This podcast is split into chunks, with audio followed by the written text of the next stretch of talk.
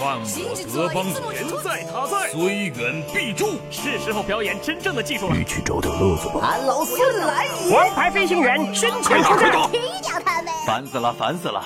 我的观点是：资讯万里挑一，科技择优而用。欢迎收听今天的科技大乱斗。好戏开场了。早在苹果发布会当天，苍井空在微博上晒出自己熬夜看发布会的素颜照，并强调。自己很期待 iPhone 七。今天上午，苍井空在微博晒出两张自拍，照片中苍老师身穿抹胸，秀出了自己的事业线，发型个性十足，判若一个摇滚少女。举着新款 iPhone，还不忘对镜头甜笑。苍井空表示，这是自己第一次买 iPhone Plus，一开始觉得好大，但马上就习惯了。智能家居设备大行其道。帮人解放双手的同时，也会带来一些不必要的麻烦。近日，国外一位网友发帖称，苹果 Siri 竟为自己的邻居打开自己家的房门，这件事儿让他大为不爽。原来他在家里安装了一部 August 智能锁，接入苹果 HomeKit 系统，通过手机上的 Siri 语音控制就能解锁。结果有一天，他的邻居过来借面粉，在门前大喊了一声：“嘿，Siri！” 请开前门。没想到客厅中的 iPad Pro 听到这个命令，主动为其打开了房门。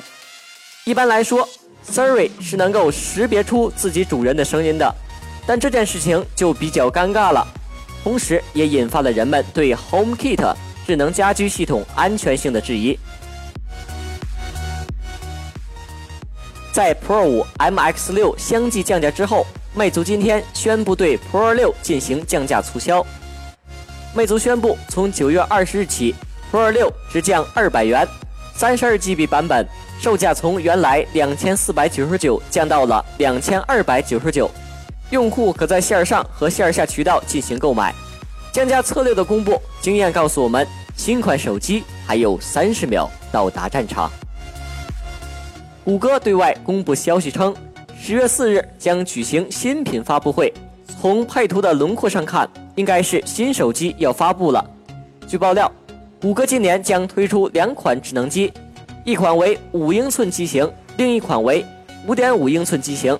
新手机将预装安卓七点零操作系统，同时使用高通骁龙八二幺处理器，这是下半年最热门的处理器之一。